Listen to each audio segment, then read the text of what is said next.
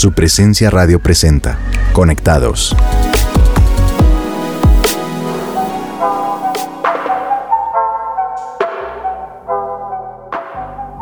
Hola y bienvenidos a todos nuestros oyentes aquí en Conectados de su presencia radio. Mi nombre es Javier García y como siempre me acompaña mi esposa Olga Fuentes. Mi amor, ¿cómo vamos?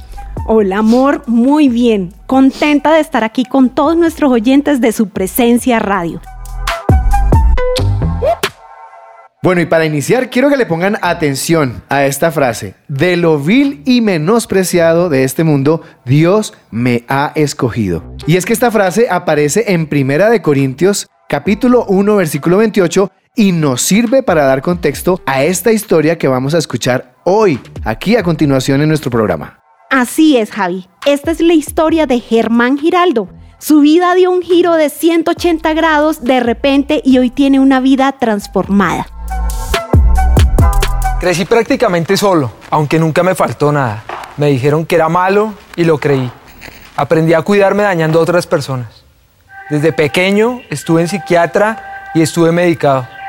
Bueno, yo empecé a notar que, que el ser malo me hacía más fuerte y tenía influencia sobre mucha gente. Por eso me volví el matón de los colegios desde el jardín infantil. Pasé por varios colegios en primaria, pero también por siete en bachillerato y siete universidades. Probé todo, probé desde la ingeniería industrial, pasando por el diseño de modas, la publicidad y llegué a cine y televisión, que fue la que terminé.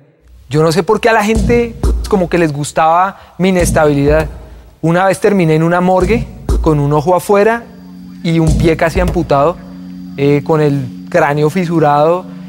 Me estrellé una noche que iba en una rumba rodante, yo iba manejando ya había perdido mucha sangre y los médicos dijeron, no, pues no hay nada que hacer, este man, pues ya, ya se está muriendo. Entonces me llevaron a la morgue y me dijeron, está en la sala de espera para el quirófano, espérense ahí un ratico. Y ya habían conseguido a mi familia porque fue muy difícil ubicarlos. Y un celador le dijo a mi hermana, él, él se lo llevaron a la morgue, pero él todavía está vivo, porque a ellos ya les habían dicho que iba muerto. Y ella se metió y me sacó de allá y ahí fue que me comenzaron a operar y a hacer todos los tratamientos. Me dijeron que era esquizofrénico y lo creí. Me dijeron que era un genio para el mal y lo creí. Me dijeron que los negros eran inferiores y lo creí. Me dijeron que los homosexuales eran una plaga y también lo creí. Yo era un imán para, para traer los problemas. A mucha gente le parecía chistoso esos problemas en los que yo me metía, pero a los que no les parecía chistoso eran los esposos de las mujeres con las que yo me metía y que pagaron sicarios para mandarme matar. Tampoco les pareció chistoso a todas las mujeres que les prometí amor y les salí con un chorro de babas. Una mañana me desperté y yo dije, ¿dónde estoy? ¿Qué es esto? Era una residencia. Hay una mujer a mi lado. Mucho gusto, Germán Giraldo. Y me fui. Y a los ocho meses me llamó que si nos veíamos eh, y ella llegó con barriga de ocho meses y hoy tengo una hija de nueve años lindísima, que amo demasiado. Por eso cuando me dicen que estoy demente, pienso que más demente fue la mujer que me trajo a la iglesia. Una semana antes de casarnos, esa mujer que me trajo a la iglesia la conocí cuando entró a trabajar a mi empresa. Ella era empleada mía y era cristiana y se caracterizaba siempre porque cumplía horarios, porque nunca llegó borracha, porque era la más responsable. Le caían muchos hombres, entre esos yo. Eh, trabajaba mucho con ella y ella me aprendió a conocer mucho. Ella creyó que un adicto, un mentiroso, un violento podía cambiar. Y Dios lo hizo. Me trajo y cuando vi esa parrilla de luces, me fascinó y dije, uff, este es el Dios que, que yo quiero conocer creí que de la mano de Dios podía cambiar, podía transformarme. Me convenció de pecado y comencé a agarrarme de su mano muy fuerte. Eh, yo quería que mi hogar fuera significativo, fuera un hogar verdadero, que fuera un hogar ejemplo. Siempre cuando uno no conoce a Dios piensa que si le va mal en el matrimonio, pues bueno, me separo y, y trato en otro lado. Pero era una mujer maravillosa y yo dije, no la quiero perder y Dios es la única forma de, tener un hogar que valga la pena, un hogar feliz. eh, me agarré también de, todo el proceso de la iglesia, de los grupos de conexión. Eh, comencé a avanzar, en la iglesia y, tanto como avanzaba, atrás quedaban mis problemas, me iba sanando de todos los problemas que tenía. Todavía no entiendo por qué Dios es tan bueno conmigo. Yo soy líder, no sé por qué, o sea, por la misericordia de Dios, eh, pero eso solo quiere decir que es Él en mí. O sea, Él no está buscando personas perfectas y personas que, se lo sepan todo. Si me escogió a mí es porque Él es el que obra en mí. Lo necesito hasta para amarrarme los zapatos. O sea, yo sin Dios no puedo hacer nada. Aquí aprendí que, que las ideas se bajan del cielo, que para Dios no importa lo que uno haya estudiado, lo que uno sepa, los cartones. Dios le puede decir a cualquiera qué hacer. Eh, pero cada día estoy más feliz de conocer a ese Dios sanador al Dios proveedor, al Dios amoroso, al Dios de justicia, eh, que casi nadie tiene la oportunidad de conocer cuando, cuando no viene a la iglesia. Y hoy les quiero decir a ustedes que de la mano de Dios cualquier persona se puede transformar, solo tiene que llegar a Él. Y si el problema es algún familiar, tranquilos, Dios lo va a traer. Oren muchísimo porque la oración es, es la, la herramienta que tenemos para que todas esas personas que queremos cambiar lo podamos hacer. Estás oyendo Conectados de su presencia radio.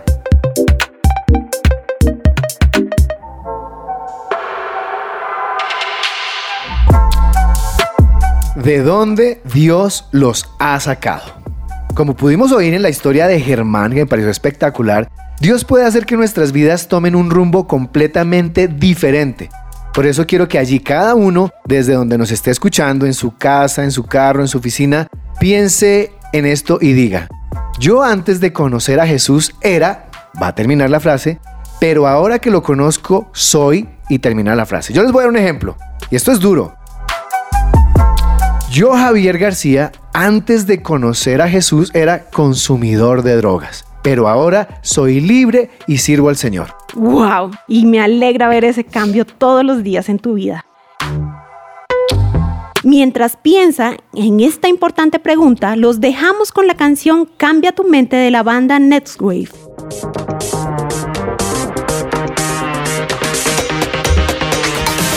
No te iguales, no te compares, no te acomodes, el mundo trae sus males. A lo que diga la gente. Sé transformado, Dios te ha llamado. Cambia toda tu mente. Piensa lo que es honesto. Cambia toda tu mente. Piensa en todo lo bueno. Cambia toda tu mente. Piensa lo que es honesto. Cambia toda tu mente. Piensa en todo lo bueno.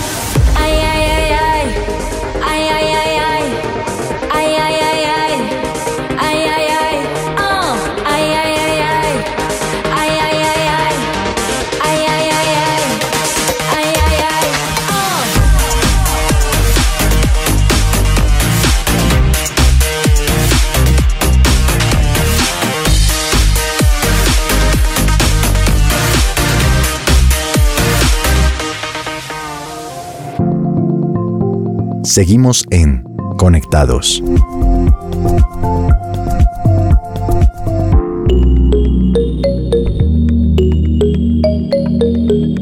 Bueno, estamos de regreso y continuamos aquí en Conectados de su presencia radio.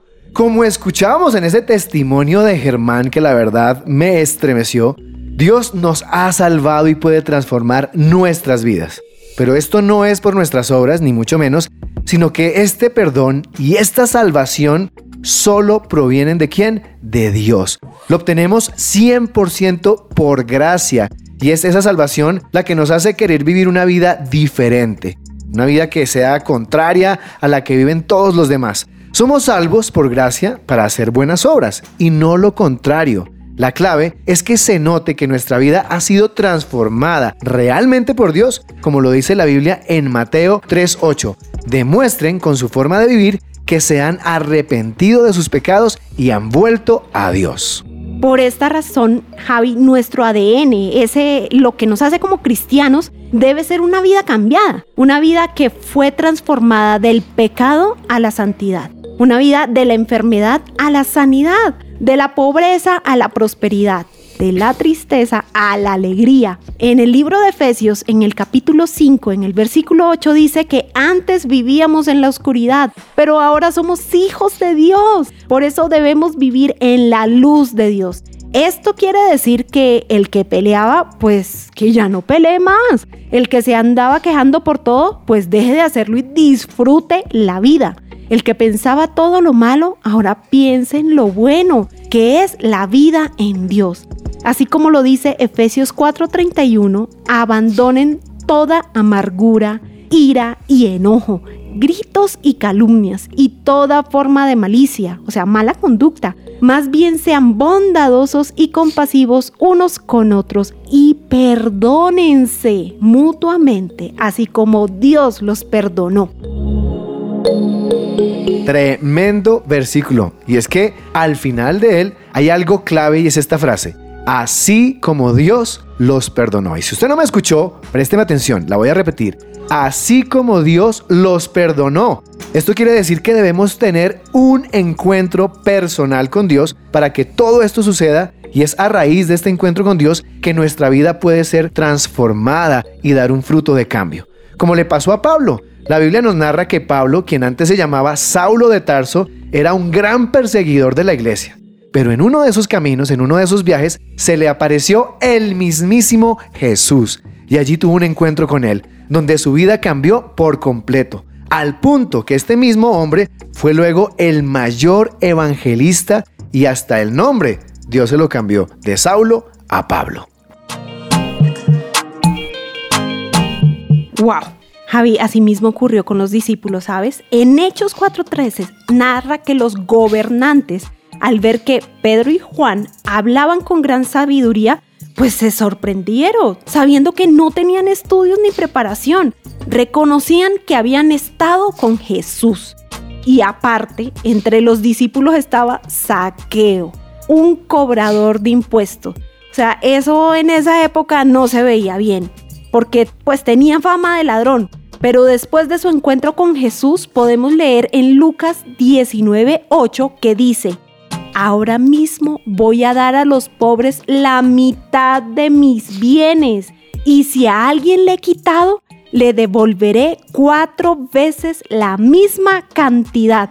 No, imagínate Javi, el cambio tan repentino y tan grande. O sea, este es un cambio brutal. Y así como les ocurrió a ellos, y esto es lo que me encanta de este programa, porque es un programa para todos nosotros, para seres normales de, carne y hueso, Así nos puede ocurrir a nosotros, así te puede ocurrir a ti, porque algunos cambios son de inmediato, como el dejar de fumar, eh, el dejar de embriagarse, el dejar de ser infiel. Muchos comienzan a dejar la depresión y la ansiedad, pero otros de estos cambios no son repentinos, sino que llevan un proceso. Y esto se logra con un acompañamiento que nosotros llamamos discipulado. Así que si estás en el proceso de cambio, no te preocupes. Recuerda lo que dice la Biblia y esta es una promesa maravillosa que quiero que recuerdes siempre si me estás escuchando y es el que comenzó la buena obra en ti la irá perfeccionando. ¿Hasta cuándo? Hasta el fin de los tiempos. Amén, Javi.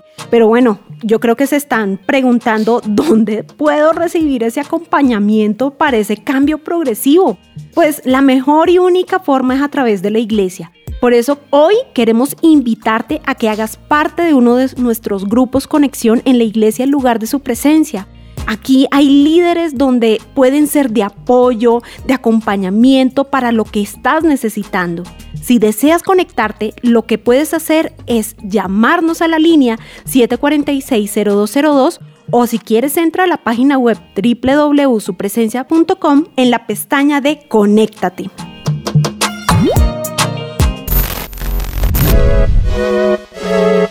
Mantenerse sano es una tarea que incluye cuerpo, mente y lo más importante, tu relación con Dios. Sintonízanos, aprende con nosotros a cuidar de ti mismo, ponlo en práctica y disfrútalo. Un hábito es un comportamiento repetido tantas veces que se convierte en una acción automática, hecha inconscientemente o sin necesidad de motivación. ¿No es fácil para ti crear hábitos? Hoy te doy unos tips para lograrlo.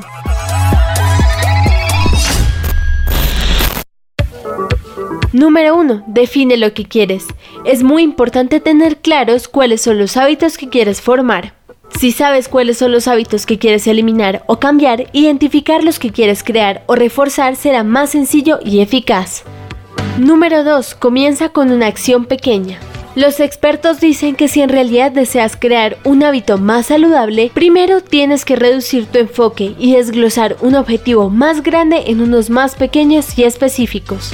Con el tiempo, el hábito pequeño se convertirá en una parte automática de tu rutina. Número 3. Haz un plan. Una vez que tengas los pequeños pasos para lograr la meta en mente, crea un plan realista que te lleve paso a paso para crear los nuevos hábitos. ¿Cómo puedes cambiar las cosas a tu alrededor para apoyar tus objetivos? Piensa en lo que crees que necesitarás para lograrlo. Número 4. Sé constante. Según algunos estudios, se necesitan dos meses para que una acción se vuelva automática. Con solo la repetición consciente y disciplinada del nuevo hábito, de la nueva forma de actuar y de pensar, crearás una rutina en tu vida que ya incluya estos cambios. Número 5. Superar los contratiempos. Cada día puede ser un nuevo reto, forjando los nuevos hábitos beneficiosos para ti, y cada día habrá nuevas excusas y diferentes dificultades que podrán presentarse como un obstáculo para conseguir estos buenos hábitos que deseas. Mentalízate, respira y recuerda por qué estás haciendo todo esto. Piensa en que cuando estés en la meta, todo de ahí para atrás habrá valido la pena. Número 6. Tómate un respiro. En Romanos 12.2 la Biblia nos dice, no se amolden a la conducta de este mundo, al contrario, sean personas diferentes en cuanto a su conducta y forma de pensar. Así aprenderán lo que Dios quiere, lo que es bueno, agradable y perfecto. Hacer las cosas solo por tu cuenta puede ser difícil y agotador, es decir, necesitas fortaleza física y mental para adquirir estos nuevos hábitos. La buena noticia es que no estás solo en este proceso. Orar es la mejor forma de tomar un respiro y renovar fuerzas, porque Dios es quien te dará todo lo necesario para lograr ese buen hábito. La clave para adquirir estos buenos hábitos es ir transformando pequeñas acciones intencionadas en automáticas. Soy María José Rojas y te invito a escuchar nuestra próxima sección de bienestar para más temas y consejos. Estás oyendo Conectados de su presencia radio.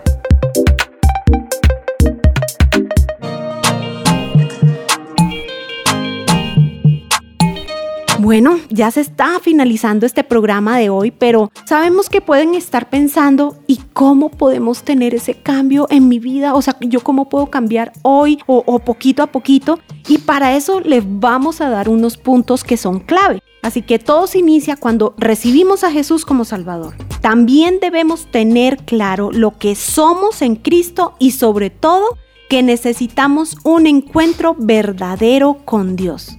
Y para tener este encuentro hay algo importante, y es que debemos quitar la religiosidad, la religión que podamos tener, y ser conscientes que Dios busca relación y no religión, porque esto nos lleva a ver a Dios como papá, y no como ese ser lejano, inalcanzable. Pero para ello debemos orar y leer la Biblia todos los días, constantemente. O sea, tener eso que llaman un lugar secreto con Dios, un tiempo de intimidad con Él.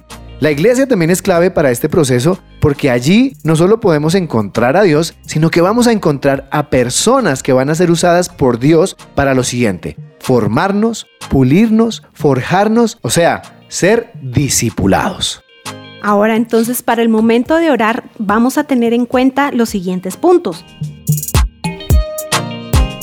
Lo primero es que no tenemos que ser santos para ser salvos, pero somos salvos para ser santos. Lo segundo, no confesamos nuestros pecados para ser salvos, sino que confesamos nuestros pecados y errores porque ya somos salvos, porque en nuestro ADN está la santidad de Dios. En tercer lugar, debemos tener un encuentro con quién? Con Jesús. Por eso leemos la Biblia, que es la palabra de Dios, y lo buscamos en oración todos los días. por último, quitar toda religiosidad de nuestra vida para que podamos tener una verdadera relación con Dios y a la vez rodearnos de personas de la iglesia que nos formen, que nos disipulen, para poder tener así en nosotros el carácter de Cristo Jesús. Así que los invitamos a orar y como dice mi esposo, si usted está manejando, no cierre los ojos. Pero a todos los demás les pedimos que se pongan conectados con Dios en este momento. Señor, hoy te damos gracias porque no hemos necesitado ser santos para ser salvos, sino que ha venido tu salvación, ese regalo a nuestras vidas y nos has llevado a ser santos. Te damos gracias porque estamos viviendo esa santidad que es un proceso, dejando los pecados atrás día a día.